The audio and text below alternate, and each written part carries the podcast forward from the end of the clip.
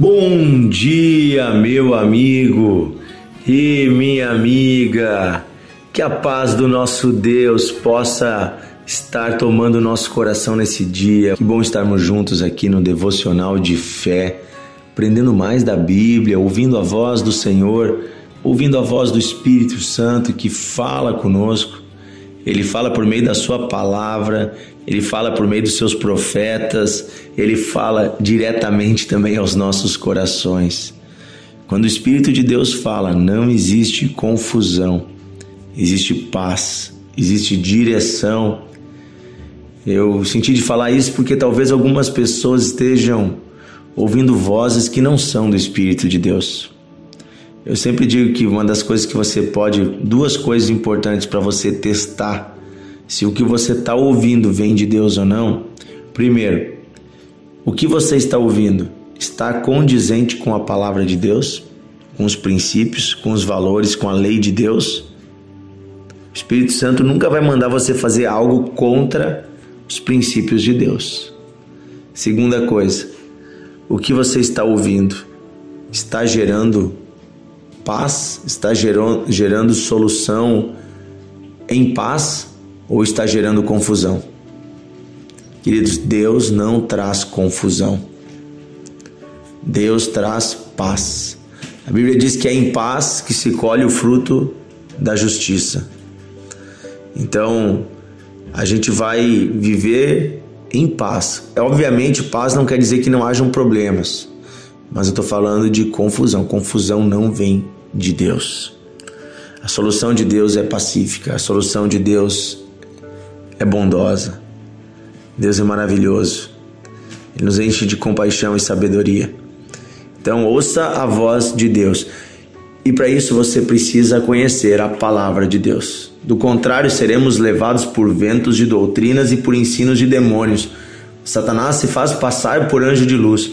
Ele se, inclusive, faz de conta que é o próprio Espírito Santo. Tenta nos dar conselhos que parecem bons, mas não são, porque vão contra o nosso Deus e Pai.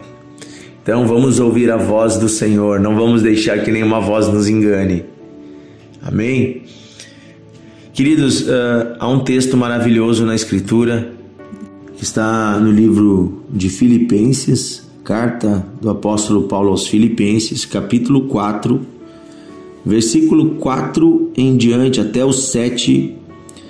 É, eu quero ler com você, são alguns princípios fantásticos que vão falar sobre que tipo de vida, a que tipo de vida nós somos chamados e como vivermos em paz e de forma alegre. Diz assim: Alegrai-vos sempre no Senhor. Outra vez vos digo: alegrai-vos. Seja a vossa moderação conhecida de todos os homens. Perto está o Senhor. Não andeis ansiosos de coisa alguma.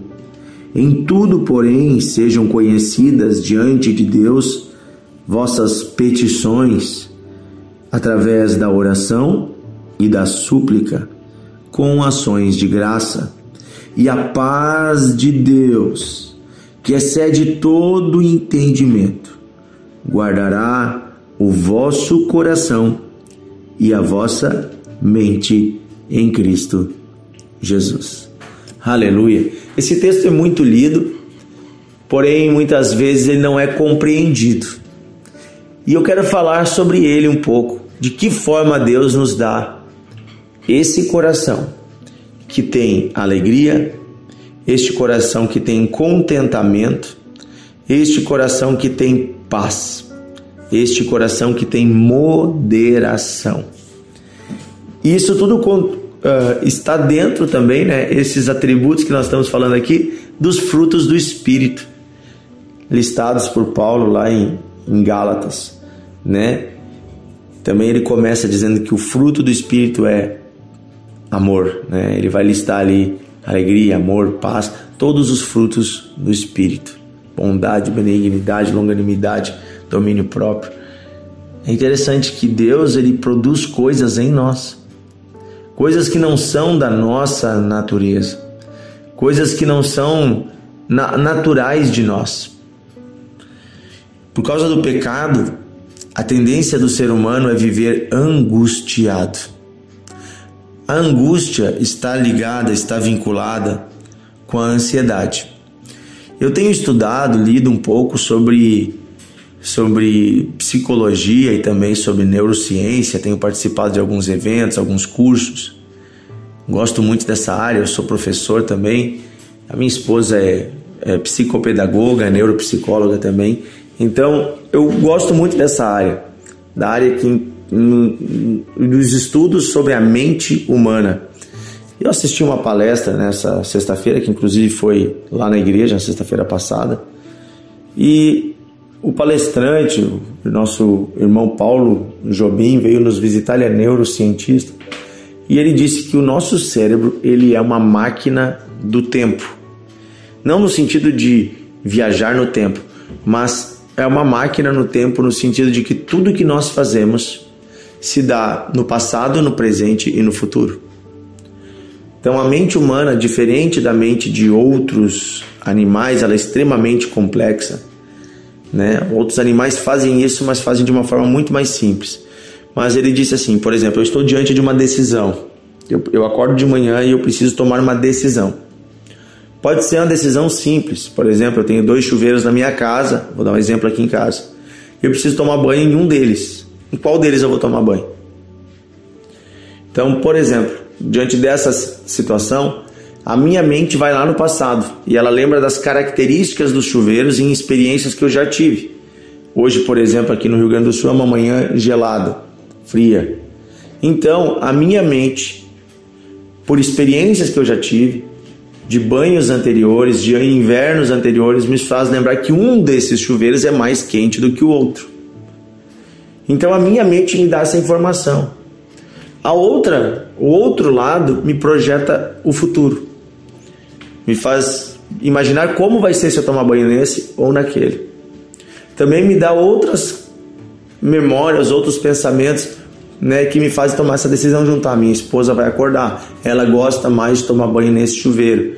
Daí vai atrapalhar. Então eu tenho que tomar uma decisão. Estou dando um exemplo simples de uma decisão boba do dia a dia, tá?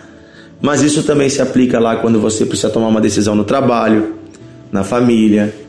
Em tudo nós olhamos para trás e nós olhamos para frente, imaginamos o futuro. E o problema desse imaginar possibilidades de como vai ser o resultado, nós muitas vezes criamos uma coisa chamada ansiedade.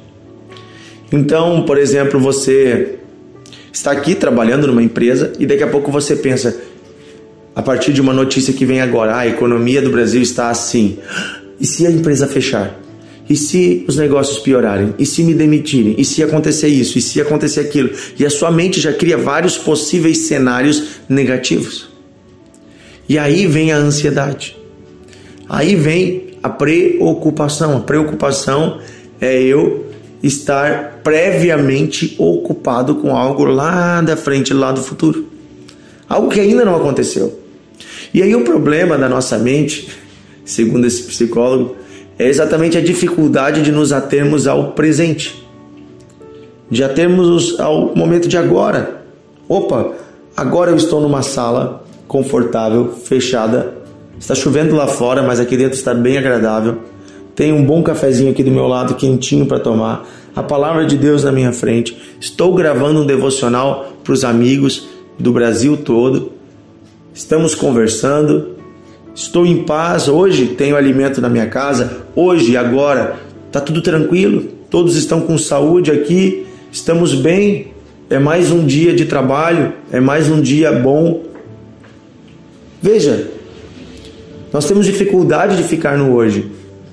Nós estamos muito lá atrás no passado, lembrando de coisas e às vezes coisas, experiências ruins, às vezes nos culpando sobre o passado, às vezes nos condenando, às vezes também condenando pessoas que erraram conosco lá atrás.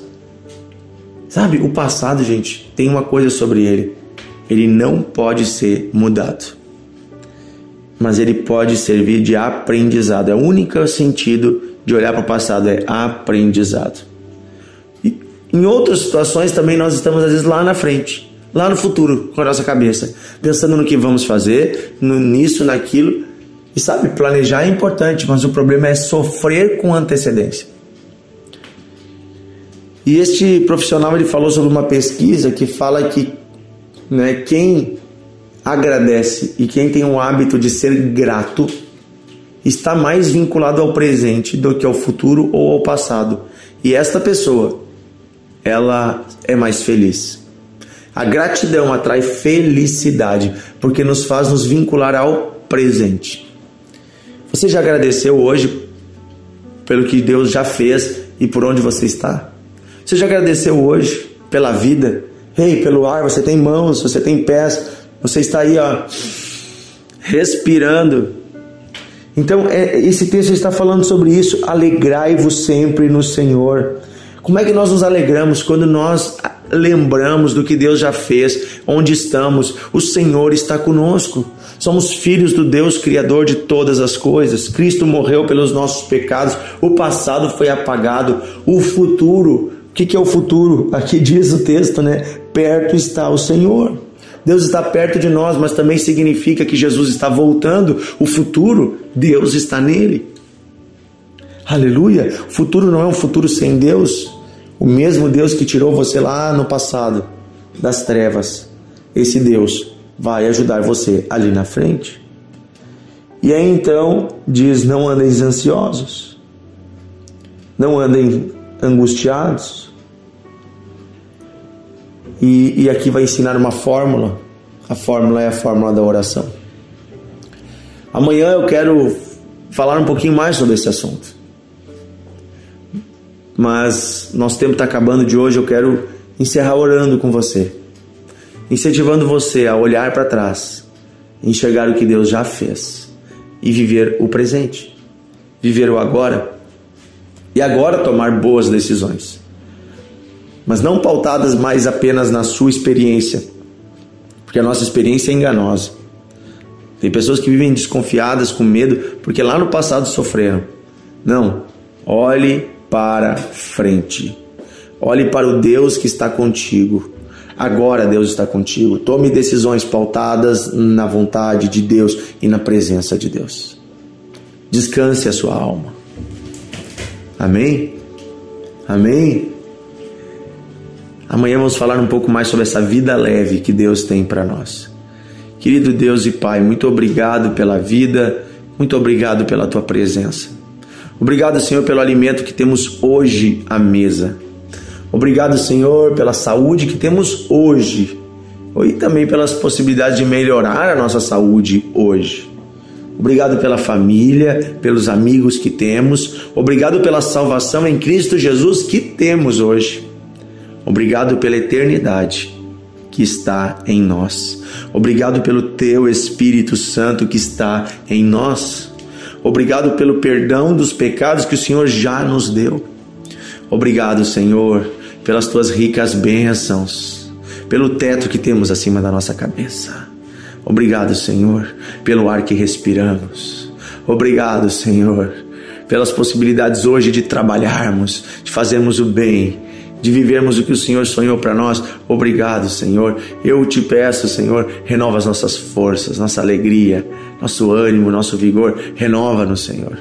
Queremos viver para o teu agrado.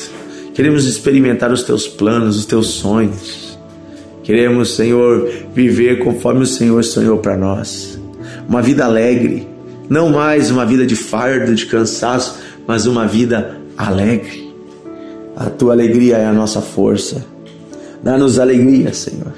Ajuda-nos a viver o hoje e a cada dia a sua sua própria situação. É isso que pedimos, Pai, em nome de Jesus. Amém e amém. Queridos, amanhã vamos falar um pouquinho mais sobre essa vida leve e como enfrentar problemas do hoje problemas do hoje e preocupações do amanhã. Vamos falar um pouquinho amanhã sobre isso. Compartilhe desde agora o devocional, convide as pessoas para entrar no grupo. Amanhã vamos ter mais palavras de Deus.